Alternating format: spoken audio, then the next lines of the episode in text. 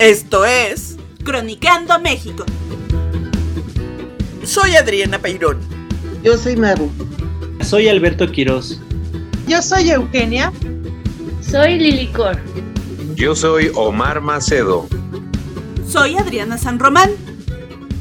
Acompáñanos en esta aventura.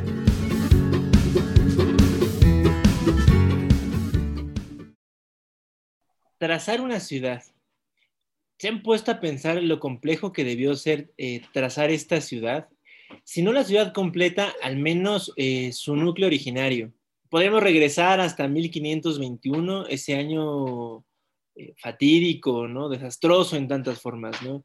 Y preguntarnos qué hacer, ¿no? ¿Cómo construir un asentamiento nuevo o recuperar el espacio existente?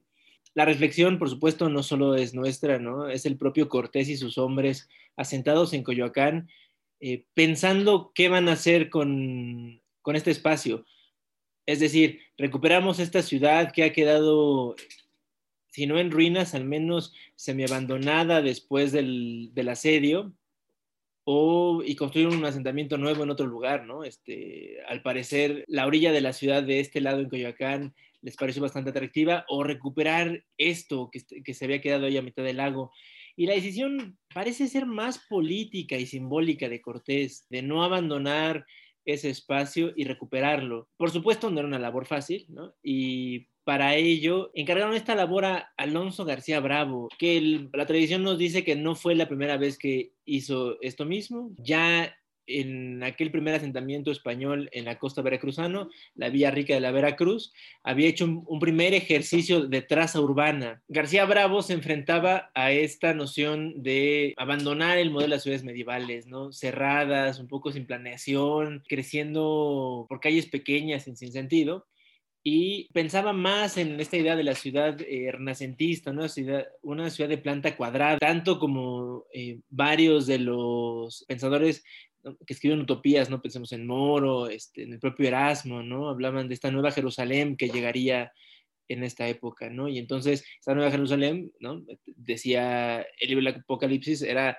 de planta cuadrada. Entonces, esto tiene en mente García Bravo, pero entonces tiene un reto frente a sí, ¿no? Bueno, vamos a hacer esto, hay que planear una ciudad ahí donde ya había un asentamiento humano, pero es un asentamiento humano que tiene vida propia, ¿no? Y al menos tiene un par de elementos que hay que destacar. En primer lugar, la presencia de los canales y las calzadas que unen a, a tierra firme. ¿Qué hacer con esto? No, eh, no se pueden borrar, ¿no? ¿no? es tan fácil como empezar de cero. Y en segundo lugar, la presencia del, de todos los edificios religiosos y no tan, que ya existían en, en la Gran Tenochtitlan, ¿no? Pensemos en su tamaño y en que no tenemos, no, no había en ese momento explosivos para derribarlos, ¿no? Tomó años deshacerse de los edificios más grandes y entonces, digamos que con estos retos en mente, García Bravo hace un primer plano, ¿no? Y comienzan las labores para dar paso a la nueva ciudad española. Lo que resulta, digamos, interesante es que hay un espacio que se puede liberar hacia el suroeste, una zona donde había edificios bajos, ¿no? Que estarían localizadas entre las calles del Empedradillo, los palacios de Axayagatl y las casas viejas de Cortés, y lo que después sería la sequía real, ¿no? Este espacio donde había edificios más bajos, más fáciles de desarmar, permitió tener este, esta área libre, ¿no? Desde la cual se pudieran trazar el resto de las calles.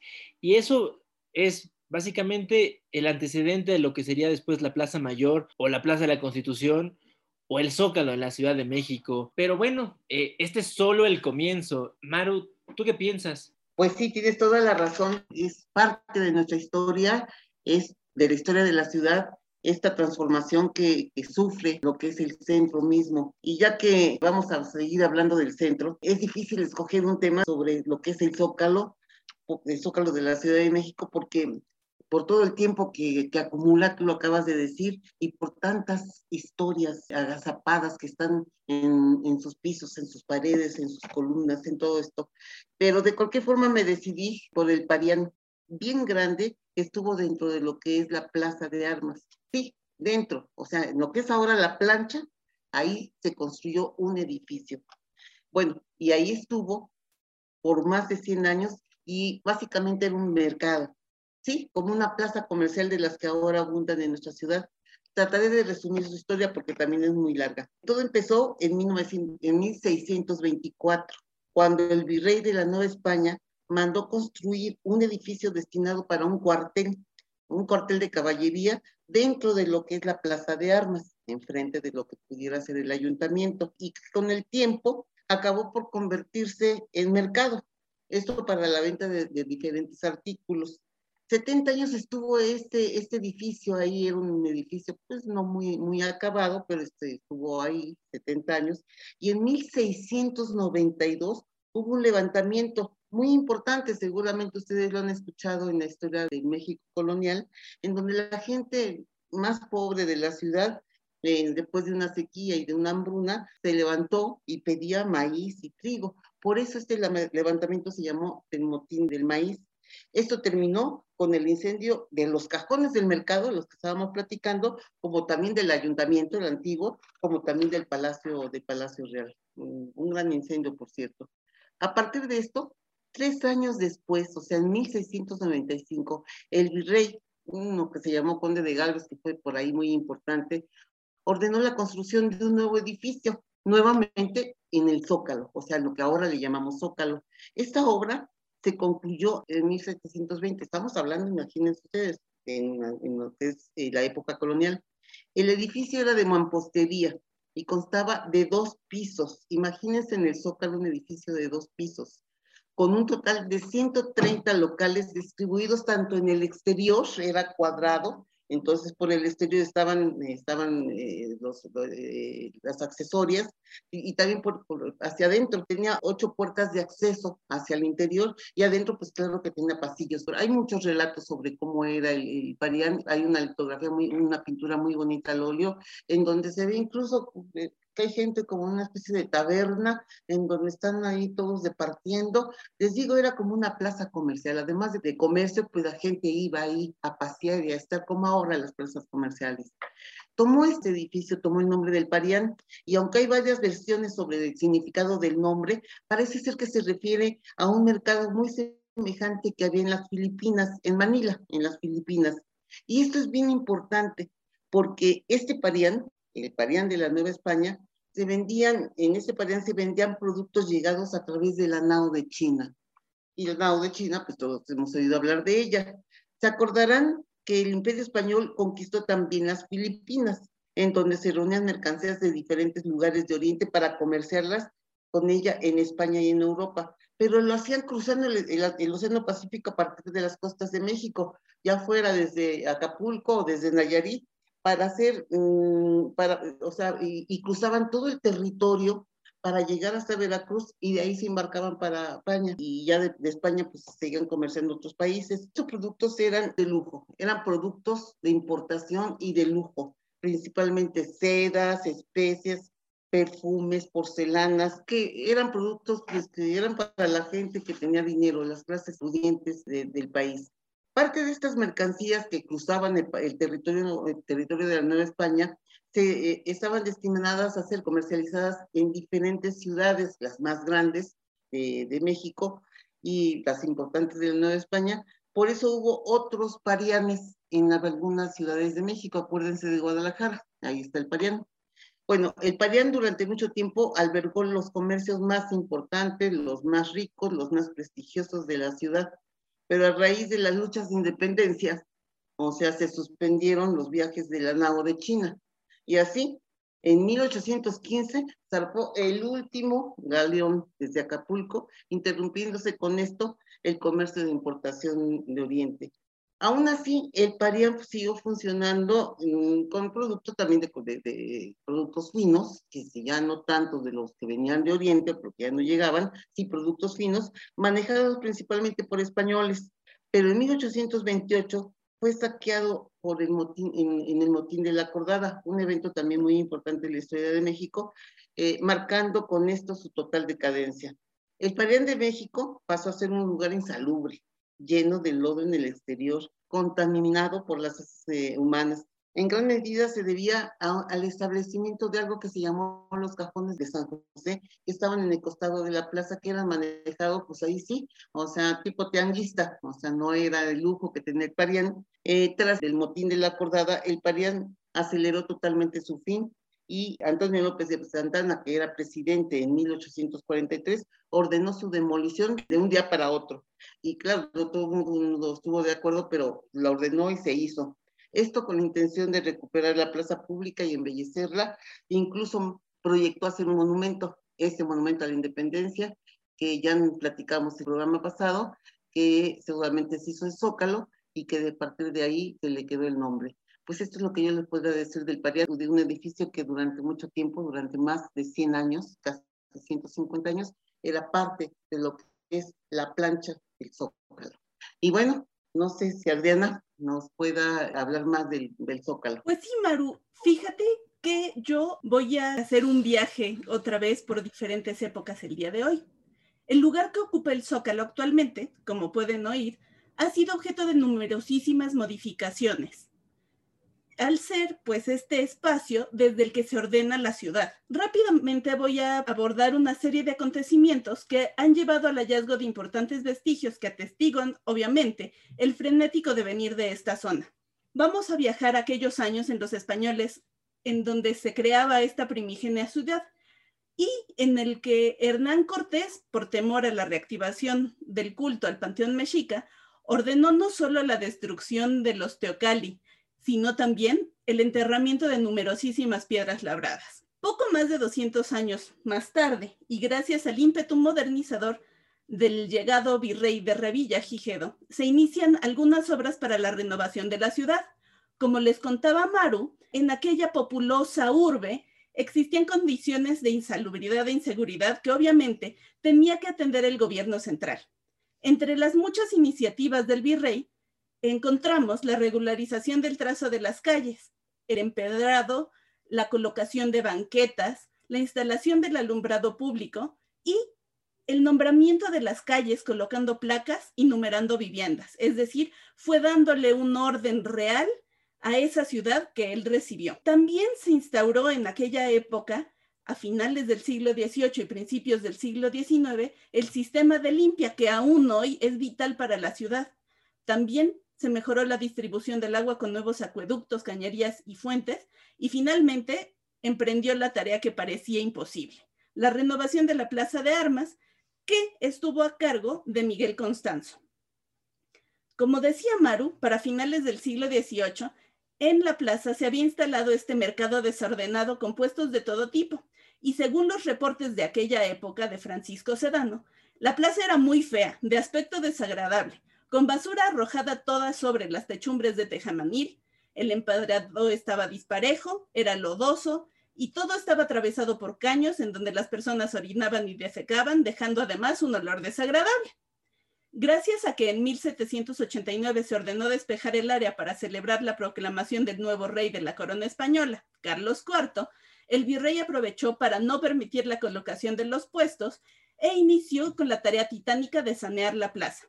Según la bibliografía, rebajó cerca de metro y medio el terreno para quitar un montículo en la plaza y también se niveló el atrio de la catedral, reubicando los sepulcros en otros camposantos y derribando el muro atrial. El mercado se trasladó ordenadamente a la plaza del volador y además se reubicaron fuentes y esculturas. También se aprovechó para terraplanear la acequia real y hacer embarcaderos que facilitarían el transporte y la movilidad. En medio de este caos, se fueron encontrando numerosas esculturas mexicas, entre ellas dos muy importantes, la Piedra del Sol y la Coatlicue. Este hallazgo se dio en la esquina sureste de la plaza, en donde hoy un par de placas conmemorativas nos recuerdan el hecho. Estas piedras, que aún son relevantes y espectaculares, fueron estudiadas por el sabio Antonio de León y Gama, lo que nos deja ver que el desprecio a lo prehispánico se había perdido y existía ya un interés generalizado, por lo menos desde los círculos científicos, de entender el simbolismo y defender aquel pasado glorioso de la ciudad. Cabe destacar que aún hoy existen dudas sobre la existencia de otras esculturas antiguamente reportadas, pero que no han sido localizadas por los arqueólogos que trabajan en el primer cuadro. Los siglos pasaron y se construyeron y demolieron numerosas estructuras, destacando sobre las demás la base o zócalo del monumento que había planeado López de Santa Ana, como ya dijo Maru, para conmemorar la independencia. Gracias a las constantes gestas por el poder y la dominante crisis económica de la época, el proyecto se abandonó y la estructura se cubrió poco a poco con capas y capas y capas de rellenos y pavimentos hasta llegar a su aspecto del siglo XXI. En el 2016, con las obras de colocación de un nuevo alumbrado en la periferia de la catedral, se dio el hallazgo fortuito del sepulcro de don Miguel de Palomares, uno de los primeros canónigos que llegaron a la Nueva España. Este entierro, otrora, estaba dentro de los límites del terreno catedralicio, pero después de tantas modificaciones quedó fuera. No fue sino hasta el 2017 cuando el gobierno de la ciudad planea nuevamente la repavimentación de la Plaza de la Constitución que los arqueólogos de la Dirección de Salvamento Arqueológico de Lina encontraron el desplante de este monumento que planeó Santa Ana, que nunca fue y que nos ha servido de nombre coloquial para la plaza desde el siglo XIX. La base que encontraron mide 8 metros de diámetro y unos 20 centímetros de altura y está hecha de mampostería con rocas volcánicas. Sin duda, no veremos muchos más hallazgos de esta magnitud, pero es interesante pensar qué encontrarán de nuestra época los arqueólogos del futuro. Yo le pasaré ahora la palabra a Adriana Peirón para que ella nos cuente sobre otro aspecto del zócalo. Muchas gracias, Adri. Yo les voy a platicar un poco de las imágenes desde 1550 en el mapa de Uppsala, ejecutado por manos indígenas, bajo la dirección posiblemente del cartógrafo Alonso de Santa Cruz, ya se aprecia la Plaza Mayor, cruzada por una acequia, y la iglesia mayor. Esta iglesia, que estaba sobre la plancha, en algún momento fue destruida. Para 1628 tenemos un plano dibujado por Juan Gómez de Trasmonte. Ahí se muestra la catedral ya en su etapa constructiva.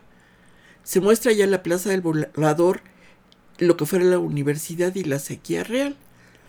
Para 1692 tenemos una imagen muy bella hecha por Cristóbal de Villalpando en 1695, en donde se aprecian los grandes daños causados por un incendio en el ala sur del palacio.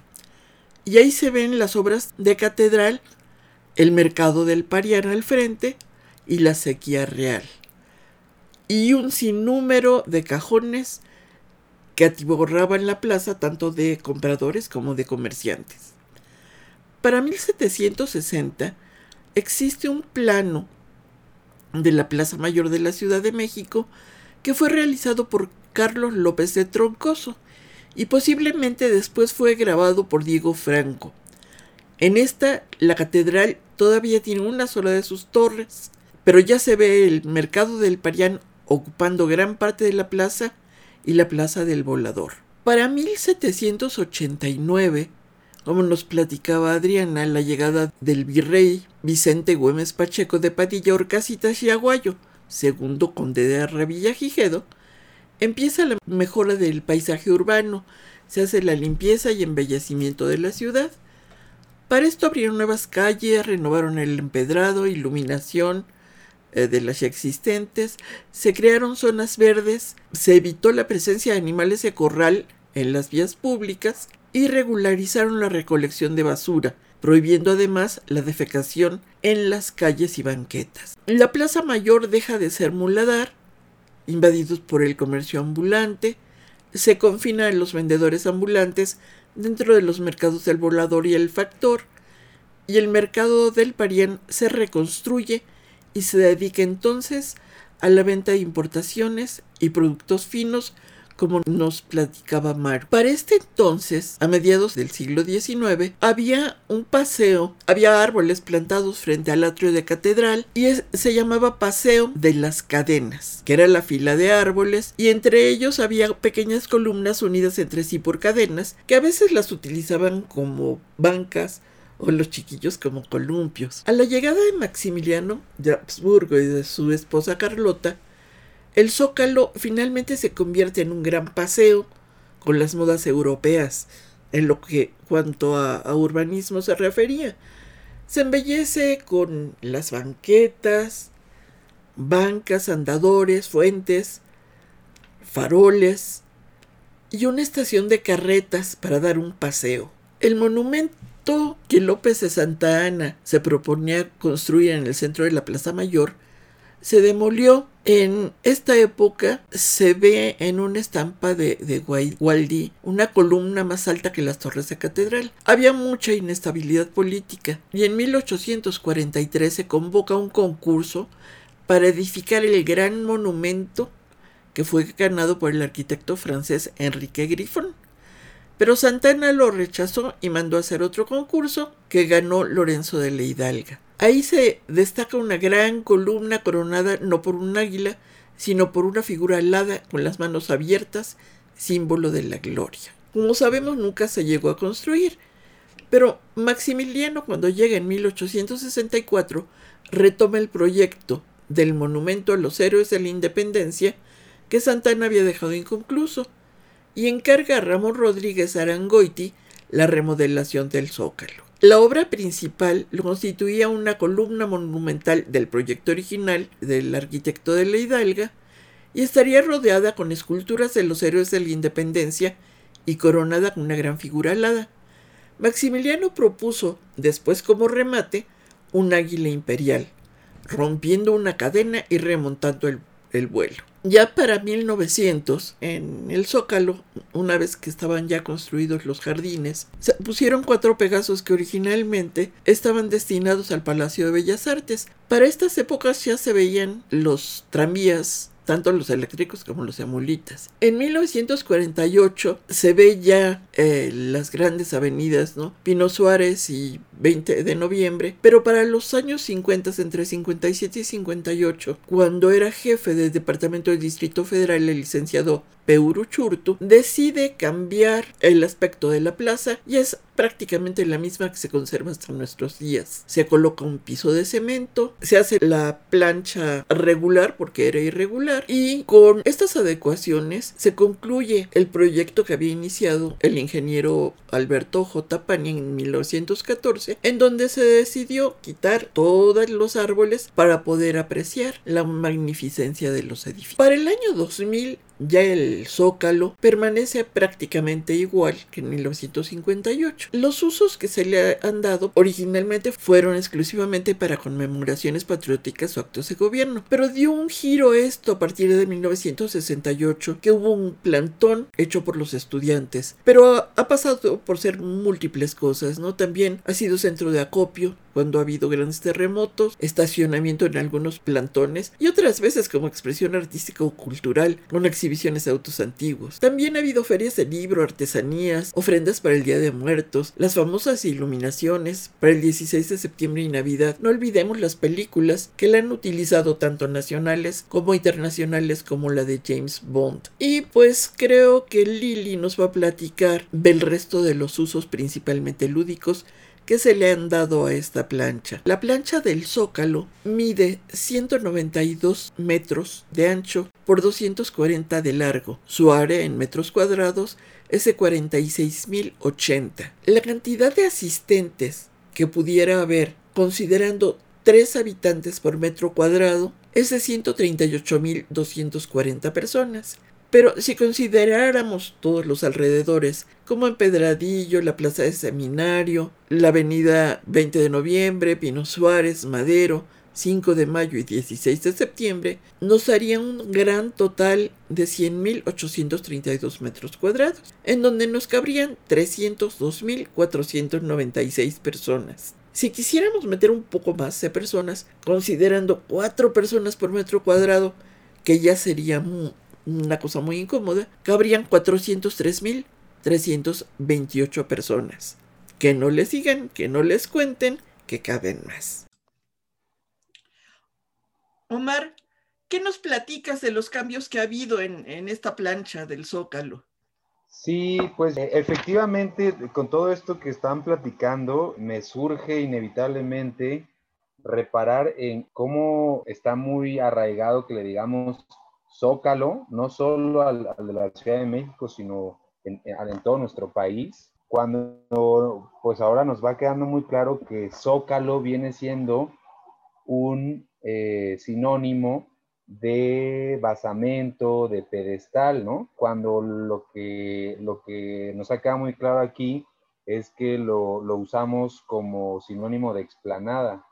Y entonces, pues resulta muy grato, muy agradable estar escuchando Alberto sobre, sobre todas estas reflexiones, pues porque eh, ahora nos imaginamos un, un, mercado ahí donde hoy vemos una gran explanada, nos imaginamos un proyecto arquitectónico sin terminar, en donde un basamento o pedestal pretendía construir una columna. Y, y, bueno, pues también con todo lo que nos ha platicado Adriana, pues también nos ponemos a pensar que efectivamente todas las explanadas de nuestro país se encuentran flanqueadas por un palacio de gobierno y por una iglesia, y esto fue pues por un mandato hegemónico, colonizador de las leyes de Indias, que fue el, primer, eh, el primer ordenamiento jurídico para aplicarse en el virreinato, en donde eh, pues se impuso que fuera así, ¿no? Siempre es muy simbólico ver cómo en donde estaban nuestros templos originarios se, se hicieron ruinas para construir una iglesia y un palacio de gobierno que que simbolizara la imposición de este nuevo gobierno, de esta nueva cosmovisión, de esta nueva religión. Entonces es realmente ilustrador entender, pues, por qué le decimos mal llamadamente zócalo a nuestro zócalo y por qué están así todas las explanadas, todos los, los zócalos de, del país. Muy bien, pues yo le cedo la palabra a Eugenia para echar su reflexión al respecto. Fíjate, Omar y Radio Escuchas, yo les voy a hablar sobre el Paseo del Zócalo. Resulta que en el año de 1866, el alcalde municipal de la ciudad, Ignacio Trigueros, trazó el Paseo del Zócalo. El funcionario mandó hacer los jardines de la plaza en vista de que los citadinos tenían el hábito de reunirse allí. Se plantaron árboles, se colocaron 72 bancas de hierro, Estuvo provisto de varias fuentes, estatuas de no escaso mérito y alumbrado con gas hidrógeno. Trigueros decía, los paseos no son objeto de mero lujo y ostentación, sirven para proporcionar al vecindario una expansión necesaria en medio de los negocios benéfica para la salud, útil para el aseo y manifiestan la cultura y la civilización de un pueblo. También contribuyen a purificar el aire que se respira, neutralizando los efectos de emanaciones pútridas que lo alteran. Pero fue en el año de 1875 en que la moda francesa se colocó en la plaza un kiosco, además de tranvías y sus casetas. Y tú, Lili, ¿qué nos puedes eh, hablar al respecto? Pues mira, yo les vengo a hablar de entretenimiento popular. En este lugar tan multifacético que representa una gran variedad de actividades culturales, las tradicionales ofrendas de Día de Muertos, la pista de hielo, happenings como los 20.000 personas desnudas que fueron fotografiadas por Spencer Tunick en 2007, el Museo Nómada de Bambú como, con las imágenes de Gregory Colbert en 2008, que es un evento completamente placentero. Y en fin, este lugar es un foro multicultural e incluyente al aire libre que también ha albergado espectáculos musicales de toda índole, desde el concierto de Justin Bieber, Jenny Rivera, Vicente Fernández, Manu Chao, Paul McCartney y también sin olvidar que este lugar es el único lugar en México donde el 15 de septiembre puedes asistir a dar el grito de independencia con nuestro presidente. Y el 16 puedes disfrutar del desfile, festejando nuestro Día Patrio. También mencionando un poco de lo que ya nos contabas, en 2019 pusieron un pequeño kiosco desmontable que inauguró la Secretaría de Cultura, donde se iniciaron los viernes de karaoke y los sábados de danzón sin duda es un lugar donde la gente iba a disfrutar y a desestresarse en un lugar donde solamente ahí se puede hacer. Y pues bueno, eso es lo que yo les puedo contar.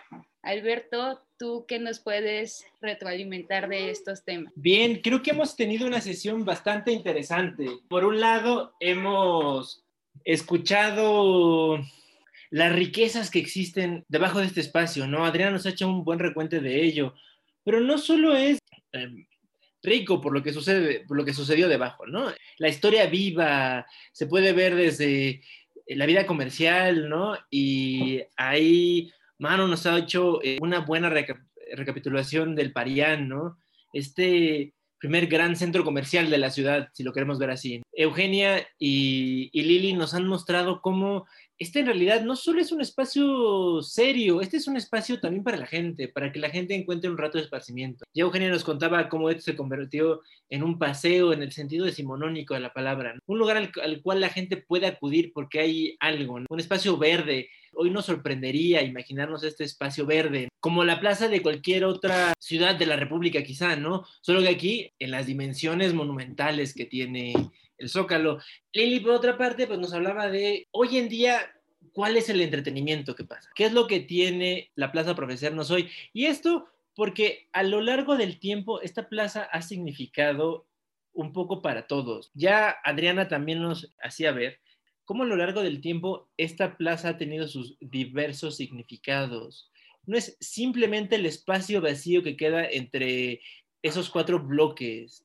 Eh, es en cada momento la expresión de una forma en la que comprendemos la ciudad, ¿no? Y eso creo que eh, Adriana nos ha mostrado. Y al final, eh, recuperaría lo que nos dijo Mar. Es simbólicamente eso, un centro de poder. Palabras más, palabras menos. Esto siempre representa el zócalo, ¿no? Es nuestra imagen viva del poder, no solo de la ciudad, la imagen viva del poder nacional. En sus dimensiones, digamos, más clásicas, ahí está sentado el poder civil, ¿no? el centro religioso, pero también, y creo que los comentarios de los demás nos ayudan a apuntar a ello, es también el centro de los otros poderes, del poder comercial, que entonces sin el parián buena parte de la historia del México, sobre todo del siglo XIX, no se hubiera podido comprender. Pero también si no entendemos cómo este espacio ha transitado eh, de ser un simple, bueno, no simple nunca ha sido, de ser solamente el centro del poder, digamos, formal, el centro del poder popular, si me permiten. O sea, cada que encontramos un espacio nuevo, una forma nueva en la cual interactuar en esto que es el Zócalo, es que lo convertimos en un espacio muy nuestro. Así lo muestran ¿no? los niños corriendo con sus cometas los domingos, cuando había baile, los señores y, las señoras de cualquier edad, ¿verdad? Porque eso no está, eso no está definido por la edad, ¿no? Bailando, este, las luces que son el espectáculo de cada año. O inclusive aquellos que utilizan el espacio como su centro para manifestar sus ideas, su conformidad y su mucha disconformidad con lo que pasa. Eso es el zócalo y ese es este gran centro, ya no ceremonial quizá, pero sí este gran centro simbólico de la ciudad y yo diría, sin temor a equivocarme, incluso del país. Muchas gracias por habernos escuchado esta tarde. Nos escuchamos en la próxima.